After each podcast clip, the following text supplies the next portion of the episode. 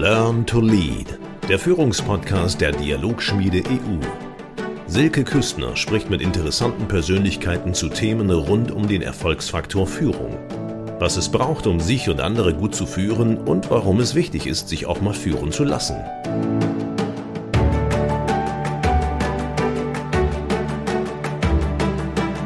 Lieber Wolfgang, herzlich willkommen in meinem Podcast Learn to Lead. Da spreche ich einmal mit interessanten Persönlichkeiten rund um das Thema Führung. Und dein Thema ist ja die Resilienz in der Führung. Du kommst ursprünglich aus der Wirtschaft, genauer aus der Personalentwicklung, habe ich recherchiert. Und hast dann nochmal Studium zum Diplompsychologen draufgelegt, bist Führungskräftecoach, hast das Institut für Resilienz gegründet und seit 2021 bist du Mitgründer bei dem Resilienz Consulting. Außerdem hast du zwei Bücher geschrieben, die resiliente Führungskraft und der Führerschein zum Resilienzcoach. Und wenn man sich das so anschaut, Selbstführung ist ja in aller Munde, egal in welcher Führungsebene, vom Manager bis zur Pflegekraft, alles beschäftigt sich mit Zeitmanagement, Stressmanagement, mit wertschätzender Kommunikation. Aber was unterscheidet denn jetzt die resiliente Führung, Selbstführung von der herkömmlichen oder von der bekannten Selbstführung? Was genau ist da der Unterschied? Ja, Silke, erstmal ganz herzlichen Dank für die Einladung zum Dialog. Es ist mir immer wieder eine Freude, über meine Vision zu sprechen, Menschen stärken, Gesundheit fördern und in dem Zusammenhang habe ich ja damals auch das Institut für Resilienz gegründet.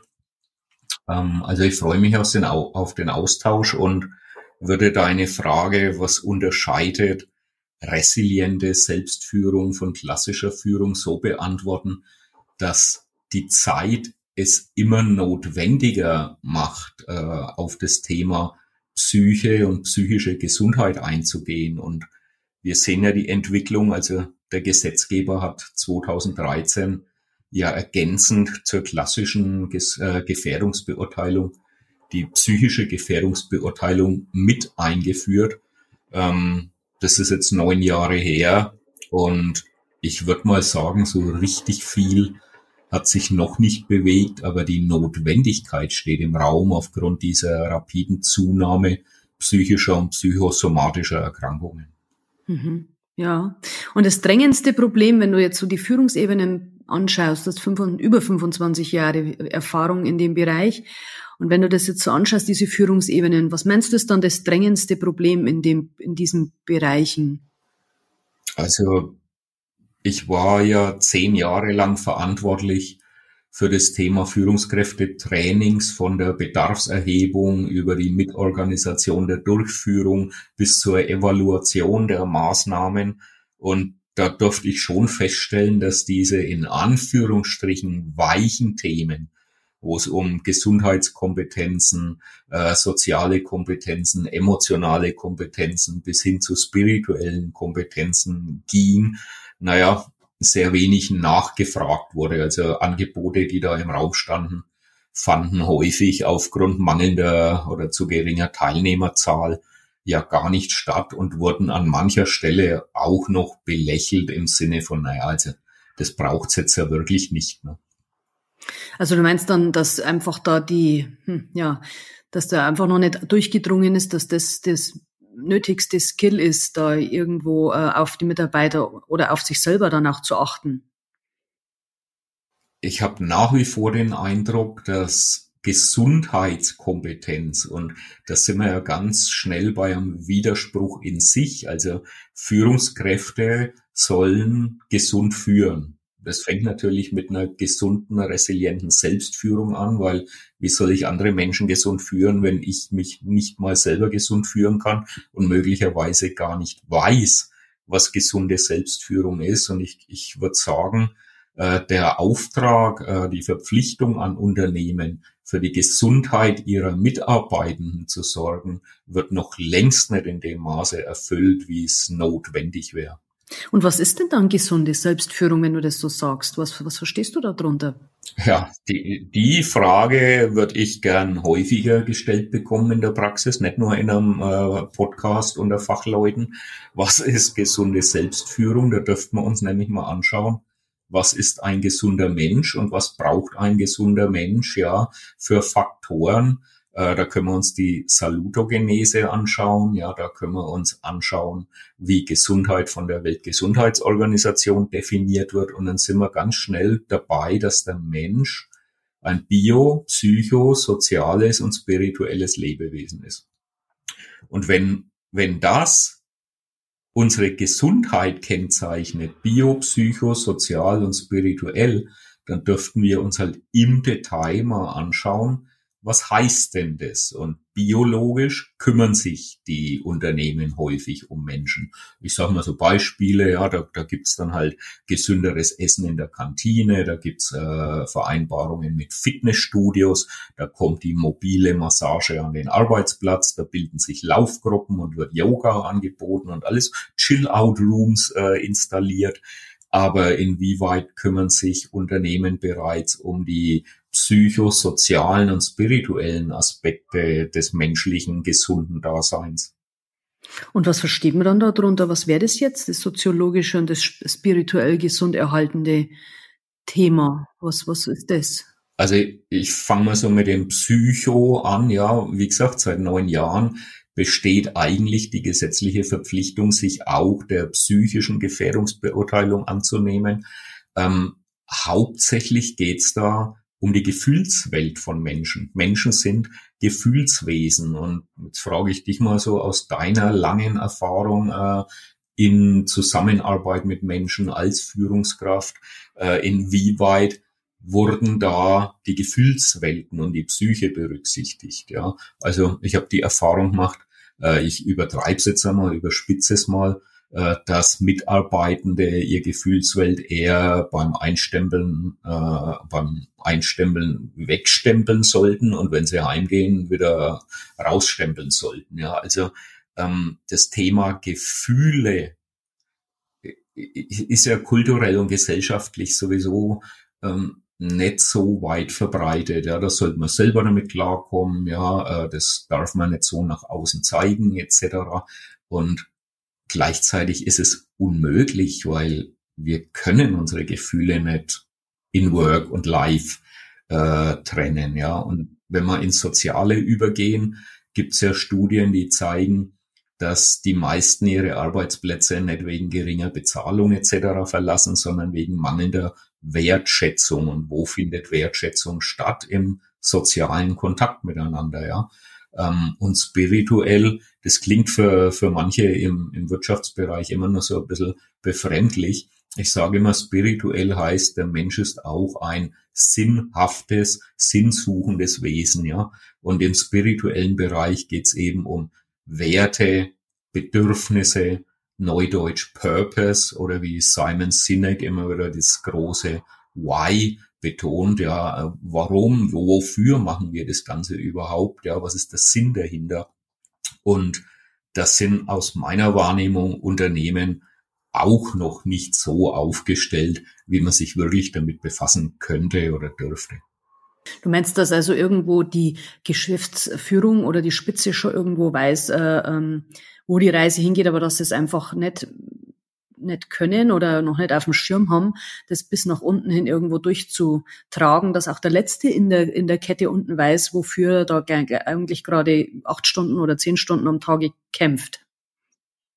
Ich glaube, dass es zwei Faktoren sind. Die einen äh, wollen es nicht hm. und die anderen wollten es gerne und können die Umsetzung noch nicht. Ja. Ähm, und an beiden Punkten kann man natürlich ansetzen, wobei die Diskussion, eine gesetzliche Vorgabe nicht erfüllen zu wollen, sich für mich gar nicht stellt. Hm. Also du meinst, dass diese dass diese Vorgabe, äh, dieses, äh, ich kenne, ich habe jetzt den Begriff nicht drauf, den du gerade vorhin gesagt hast, diese Vorgabe mit dieser, mit diesem ATÜV, mhm. diese, diese Prävention, Du meinst, dass das schon irgendwo die Lösung wäre, da in den Firmen auch zu sehen, wo dann da die rote Ampel anspringt? Es wäre zumindest ein erster Schritt im Sinne der, der Sensibilisierung, der, der ersten Steps, um das Thema irgendwann zu vertiefen, ja.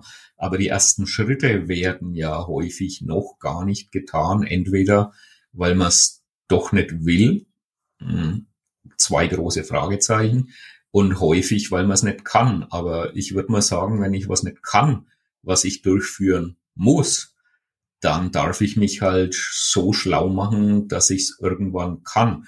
Und naja, irgendwo dreht sich da, dreht sich das alles ein bisschen im Kreis und es kommen von außen offensichtlich noch zu wenig Impulse, dass man sich da irgendwo in neue Dimensionen begibt, ja. Also ich war mal in einem Unternehmen und da ist tatsächlich diese Prävention durchgeführt worden. Ich durfte leider Gottes nicht mit rein, weil ich in der Führungsebene mit war und also meine Mitarbeiter und Mitarbeiterinnen war aber Teil, Teil davon drin. Also als alle in Schichten sind die äh, in diese in, ähm, in diese Befragung gegangen und es eben darauf eingegangen worden, wo, in welchen Form sie sich gestresst fühlen.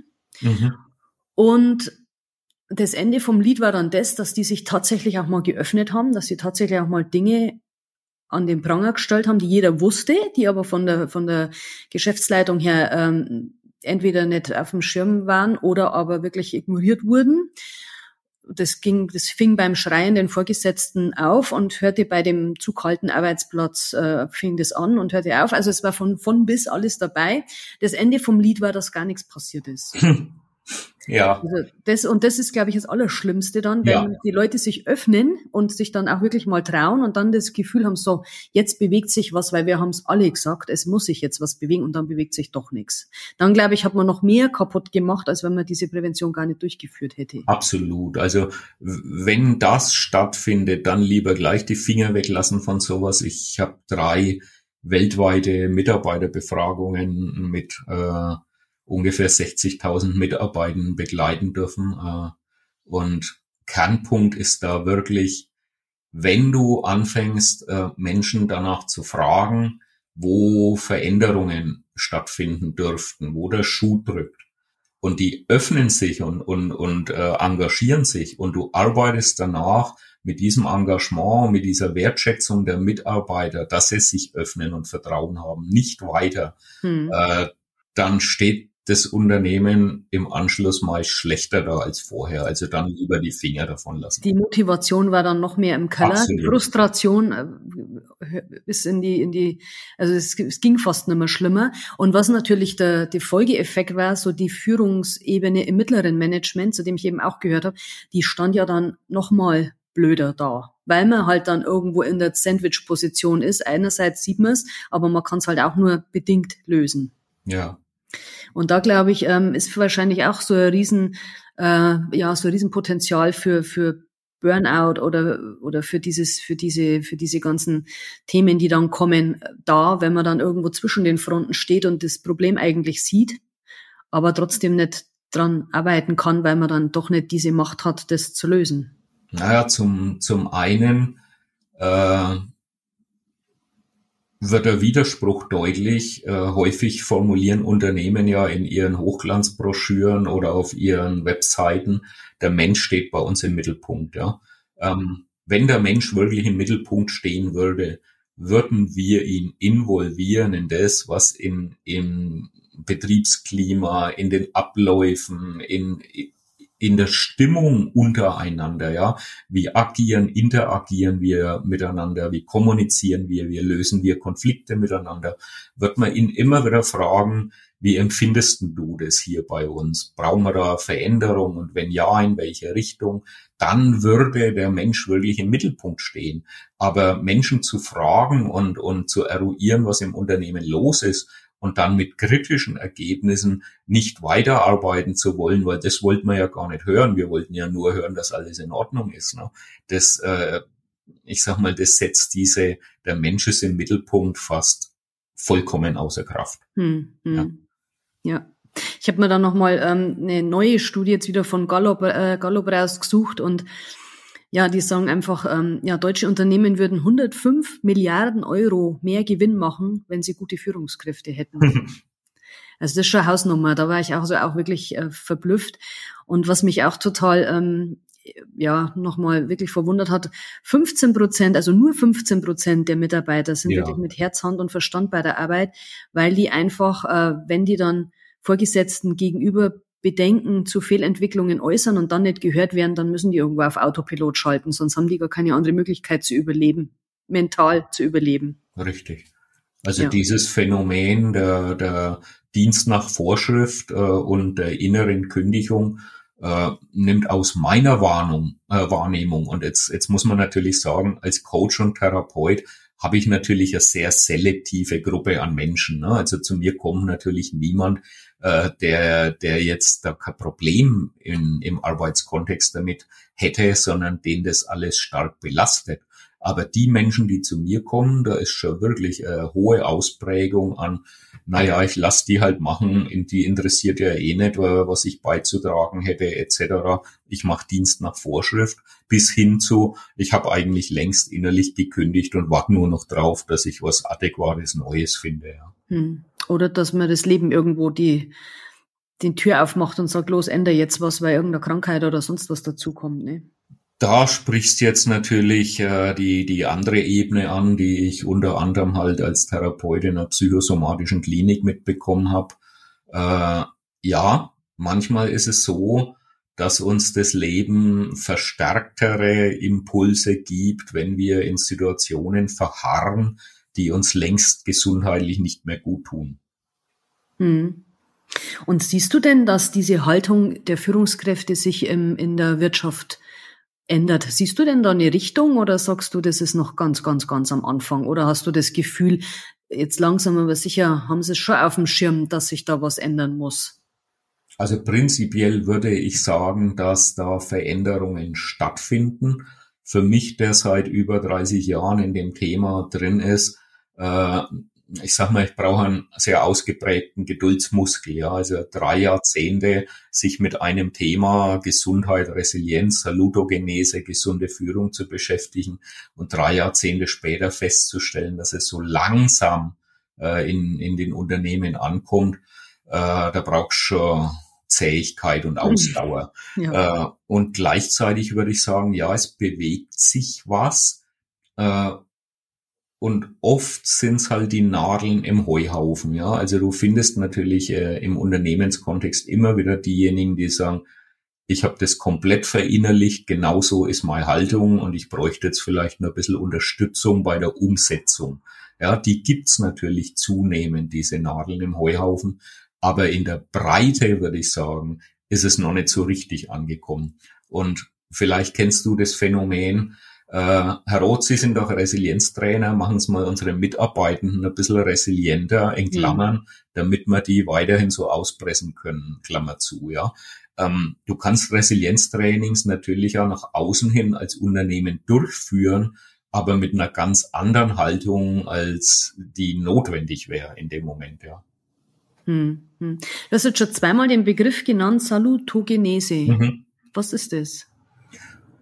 Salus, die Gesundheit, Genese, die Entstehung, wie entsteht Gesundheit. Und da war Aaron Antonowski äh, der Vorreiter in dieser Bewegung und er war der Meinung, dass Gesundheit durch Verstehbarkeit, Steuerbarkeit und Sinnhaftigkeit entsteht. Also in dem Moment, wo der Mensch versteht, was in seinem Leben vorgeht, er den Eindruck hat, dass er selbst wirksam eingreifen und steuern kann, also die Zügel so in der Hand hat und eine Sinnhaftigkeit erkennen kann, dann würde das zu seiner Gesundheit beitragen.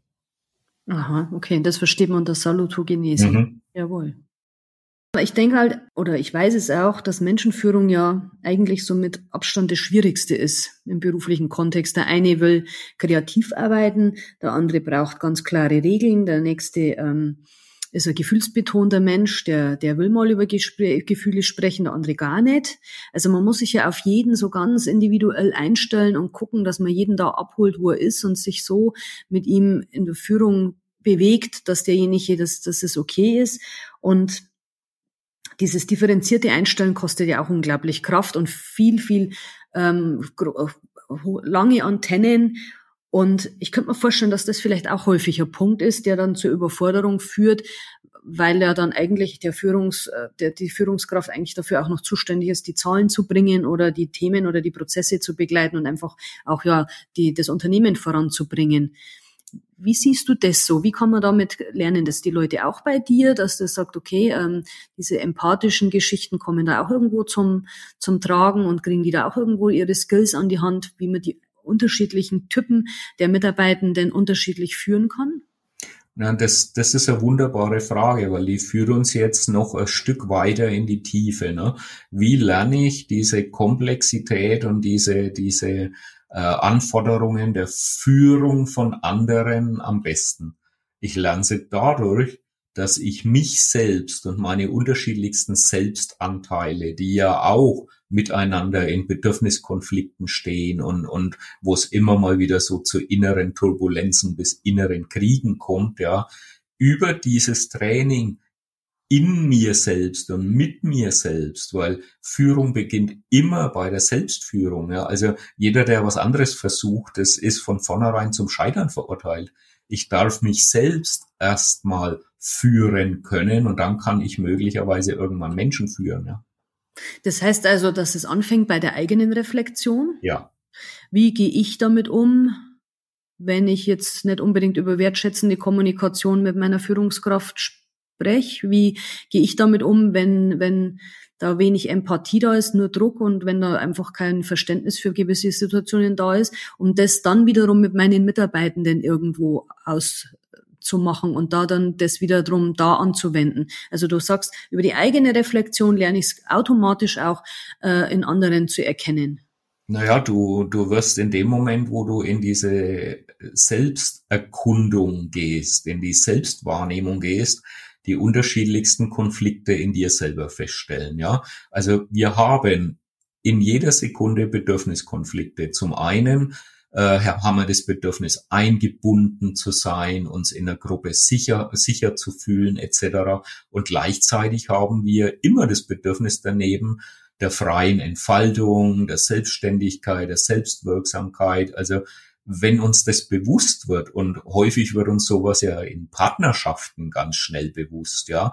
Wir schätzen die Partnerschaft sehr und gleichzeitig gibt's immer auch ein Bedürfnis nach Freiheit, nach Selbstbestimmtheit etc. Und das tragen wir ja die ganze Zeit in uns äh, selber mit rum und es möchte ja irgendwie entschieden und befriedet werden. Und wenn wir ehrlich in uns reinspüren, ist es schon immer anspruchsvoller Prozess, da eine Entscheidung zu treffen, die sich auch stimmig für uns anfühlt.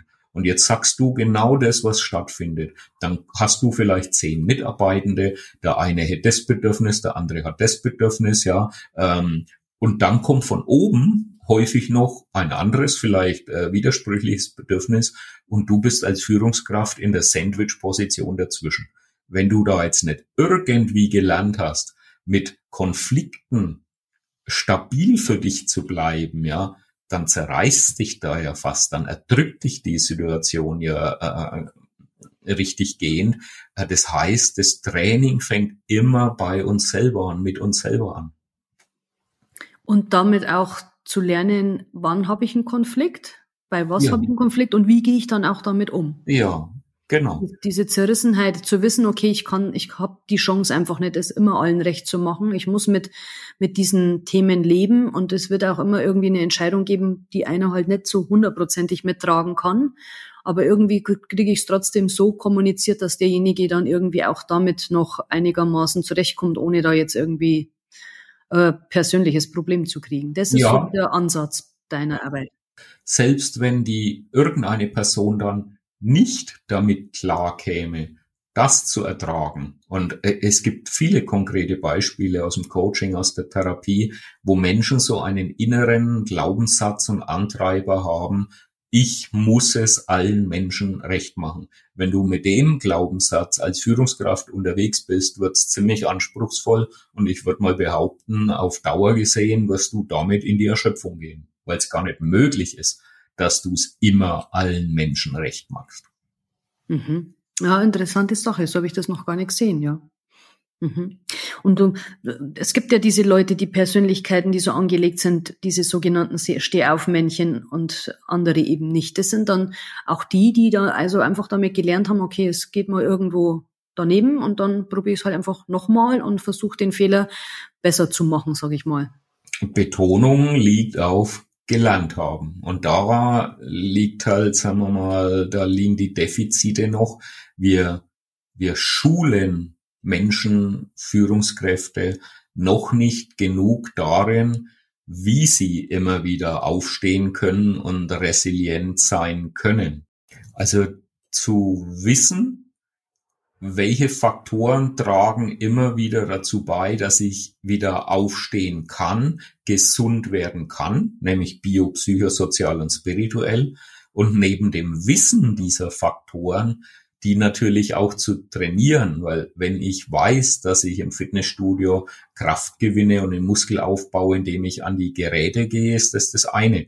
Wenn ich im Fitnessstudio dann an der Bar sitze und zwei Weizen trinke ne, und nicht an die Geräte gehe, dann ist das Kennen halt nicht mit dem Können verbunden. Dann weiß ich es zwar, aber ich tue es nicht. Mhm. Hast du in deiner Arbeit schon mal mit jemandem gearbeitet, mit einem Klienten oder Patienten, wo sich das dann wirklich um 180 Grad gedreht hat, der vielleicht aus dem, aus dem Choleriker dann irgendwo eine empathische Führungskraft wurde, weil er gemerkt hat, also gut, dieses Schreien, das bringt mich jetzt auch nicht weiter, ich komme immer nur noch tiefer rein und hast du, hattest du so eine Erfahrung schon mal? Also ich würde mal sagen, wir wir schaffen es nicht, aus einem Fischer einen Vogel zu machen. Und das meine ich jetzt nicht, dass der Coach oder der Therapeut da irgendwas macht, sondern von den Grundveranlagungen ist der eine vielleicht eher Fisch und der andere eher Vogel. Und das wird nicht umgekehrt werden. Worum es im Leben ja häufig geht, ist die Dosis. Ja, die Dosis macht das Gift und manche haben dann halt bestimmte bestimmte Themen bei sich überdosiert oder unterdosiert und dann arbeiten wir an der Dosierung und nicht, sagen wir mal, an, am Switchen vom, vom Fisch zum Vogel. Mhm. Das ist ja auch interessant, dass man einen Fisch nicht zum Vogel machen kann, ist eigentlich ganz logisch, ne? ja, cooler Ansatz. Ich hätte jetzt noch eine Frage gehabt, aber ich glaube, die haben wir uns beantwortet. Das wäre nämlich die Tatsache gewesen, wann ist denn deiner Meinung nach eine Führungskraft resilient? Aber ich denke mal, äh, die hattest du vorhin schon beantwortet mit der, mit der Tatsache, dass du sagst, wenn jemand weiß, wie kann ich denn, wie komme ich denn aus dem Tief wieder raus? Was sind denn meine, meine Möglichkeiten? Wie kann ich denn wieder aufstehen? Und wenn es kann, oder? Und wenn es kann. Ja. Kennen und können. Also die einen können das ja irgendwie von Grund auf, das sind schon von klein auf so Stimmaufmännchen mhm. und die anderen eben nicht. Was ist dann der Kindheit dann anders gelaufen? Naja, äh, ich sag mal, das hat sehr stark mit am Vertrauen oder am Urvertrauen zu tun, ja. Und dieses Urvertrauen hat häufig auch was mit Bindungserfahrungen zu tun, die wir eben in unserer äh, frühen Kindheit gemacht haben. Äh, da spielen genetische Dispositionen mit die Rolle, wobei man immer sagen muss, es geht nicht um die Frage, ist es jetzt genetisch oder wird es irgendwann später erworben. Die Frage ist mittlerweile eigentlich passé, weil man festgestellt hat, es sind immer beide Faktoren, Anlage und Umweltfaktoren. Ja, das Schöne ist aber bei dem Thema Resilienz, dass es eben immer beides ist und dass du somit, wenn du die Anlagen nicht in der Form wie jemand anders mitbekommen hast, eben durchs Training und durch, durch eigene ja, Bemühungen und Fokussierung und Anstrengung in Anführungsstrichen, weil Anstrengung ist es, ja, und es ist häufig sogar ein Entwicklungsschmerz in dem Ganzen dabei. Wir gehen ja ins Fitnessstudio und quälen unsere Muskeln äh, mit Schmerzen, weil wir wissen, okay, äh, damit bauen wir sie irgendwo auf und stärken sie. Wenn wir das Gleiche mit unserem psychologischen Muskel, mit unserem sozialen Muskel und unserem spirituellen Muskel in Kauf nehmen würden, wären wir alle um einiges resilienter. Und damit auch um einiges wirksamer und damit wäre dann wahrscheinlich der deutschen Wirtschaft auch sehr stark geholfen, samt Mitarbeitenden. Im, ich sag mal so, den Individuen an sich, weil sie sich viel an, an Leid und Schmerz und Krankheit ersparen könnten und natürlich in, in Unternehmenskontext, ja, wir beide als Wirtschaftler haben halt nicht immer nur den, den humanen Aspekt im Fokus, äh, sondern auch den wirtschaftlichen Aspekt und die Milliarden, die du vorhin angesprochen hast, die man durch äh, Absentismus, Präsentismus und, und Wiedereingliederungskosten etc. einsparen könnte. Ja, das, das sind Summen, wo ich sage, es wäre wert, mehr ins Thema ganzheitliche Gesundheit und Resilienz zu investieren, weil es zahlt sich aus. Ja, ist ein wunderbarer Schlusssatz. Dem kann ich überhaupt gar nichts mehr hinzuzufügen. Ich sag herzlichen Dank für dieses tolle Interview. Und ähm, ja, ich hoffe, wir, wir lernen uns persönlich auch mal kennen. Würde mich total interessieren. Du bist ja in der Nähe, du bist ja gleich in Fürth. Mhm. Also das schaffen wir irgendwann. Ja, Dankeschön an dich, lieber Wolfgang. Ich danke dir ganz herzlich für die Einladung und den tiefgründigen Austausch. Vielen Dank. Learn to Lead, der Führungspodcast der Dialogschmiede EU.